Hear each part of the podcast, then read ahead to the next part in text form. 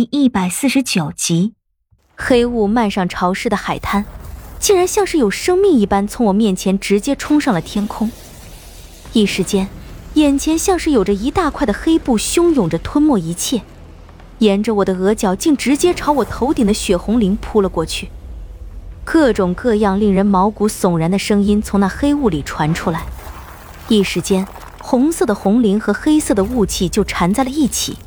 像是一条巨大的血红色巨蟒和黑色巨蟒彼此绞杀在一处，四周一片轰鸣之声。我惊愕无比，觉得自己的心脏都要从喉咙里跳出来了。肩膀忽然被人拍了一下，回头一看，哭丧着脸直接的骂了起来：“司徒安，你这个王八羔子，怎么才来啊？”“你什么时候跟燕子一副德行了？那小子可不能学。”说着，就将我从地上拉了起来，给我拍了拍身上的沙土。我几乎没当着他的面哭出来。今天晚上我所经历的事，这辈子都不想再经历一回。浑身的疲惫和骨子里的软弱全都涌了上来。我已经记不起我是如何背着李化生从那如炼狱一般的沧海之城逃了出来，也不记得自己怎么有那样的决心和毅力。唯一能记得的，只有李化生那一句话。我只不过是答应了沐尘，一定会将你平安的送到灯环。可这千万里路走过来，原本一句单纯的承诺，却落在了心里，成了个拿不掉的信念。我一定会将你送到灯环。原来他这一路都是这样护着我走过来的。真正的体验过这条路有多难走，我才明白过来，他这一路是怎样的护着我。现在我终于到了这里，我终于把他平安的带到了这里，我终于保护了他一回，总算是扛了过来。可忽然间，像是丢掉了好多好多珍贵的东西，觉得自己好累。司徒安将我绑在背上的李化生解了下来，自己背上。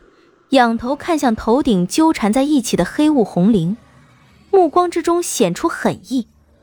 妖怪，能杀了就别留手，少一个麻烦，我们接下来就能轻松很多。啊别别伤他！司徒安有些不相信自己的耳朵，低头有些莫名其妙的看着我。他并没有你们想象的那么坏。司徒安一双秀眉微微皱起，叹了口气。朝头顶的黑雾说道：“哎，叶姑娘的话你听到了，赶走了就是。身上少了李化生，我的身体也轻盈了不少，可心里背着的那个东西，却好像怎么也脱不下了。”司徒安领着我走进无尽的黑雾之中，视线一时间完全被黑雾遮住，连脚下的路都看不到。好在有司徒安领着，倒也不至于走到海里去。我们前进的速度非常快，只一会儿就走出了黑雾笼罩的地方，视线清晰了起来。我们一路疾驰，也不知道是什么驱使着我们，一路无话，谁也没有慢下半分。那种感觉就像是在逃离一场紧随而来的噩梦。停下来的地方是一条原木搭建的浮桥，身后远方那团黑雾和红绫还在纠缠。我心里有些担心，幽鬼会不会伤到明帝？我不想再有人受伤了。今天晚上，在这沧海之城，已不知道葬了多少尸骨。司徒安似乎看出了我心里的担忧，安慰道：“哎，叶姑娘，你就放宽心，幽鬼是雪狼一手调教出来的，做事有分寸。”我有些勉强的笑了笑，收回目光。脚下的浮桥从沙滩一直延伸到海面上很远处。两旁全是大大小小的渔船，火油的刺鼻味道在这里十分的浓郁，几乎无法正常呼吸。有白雾在海里升起，徐徐海风吹来，顿觉身子有些寒凉。我下意识地揉了揉胳膊，倒不是因为怕冷，而是因为身体本能地感觉到一种恐惧。当我褪下那张冷血的面孔，取代那颗冰冷的心时，却让我感觉害怕。在浮桥之外的沙滩上，似乎还有些什么东西。我拨了拨被夜风吹乱的头发，转头看过去，却看到一排一排站得极为整齐的烈马。烈马整齐划一，足有上百匹，站得极为严谨。若是没有严格的训练，绝对达不到这样的程度，连一点点的声音也没发出来。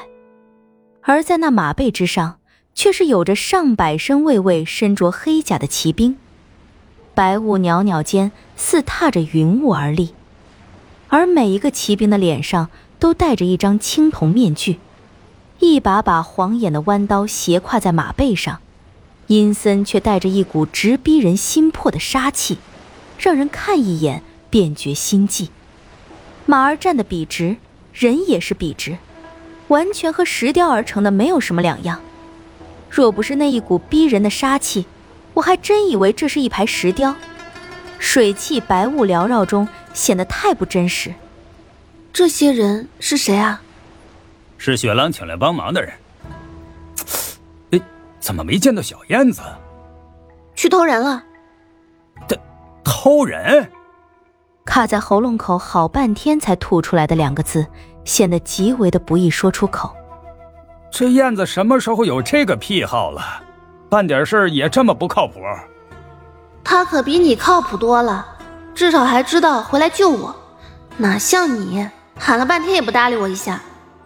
我心里像是背负了很多的东西，这些东西将我牢牢的绑住，也并没有因为知晓了车彤彤的所在而有半分松动的模样，也没有为活宝能不能救回车彤彤和楚月而显出有半点的担心忧愁。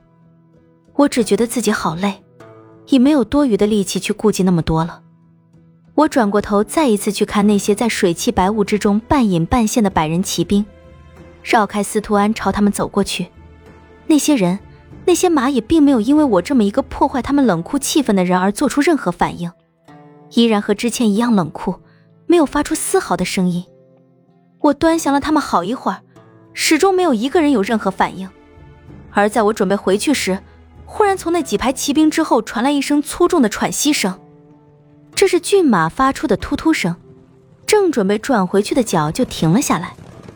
眼前站得整齐无比的数百骑兵纷纷从两边让开一条路来，一头十分威武的白马缓缓从后面走出，漆黑的盔甲几乎将那头白马完全包裹住，就剩一对马眼睛、马耳朵和四个马蹄子在外头。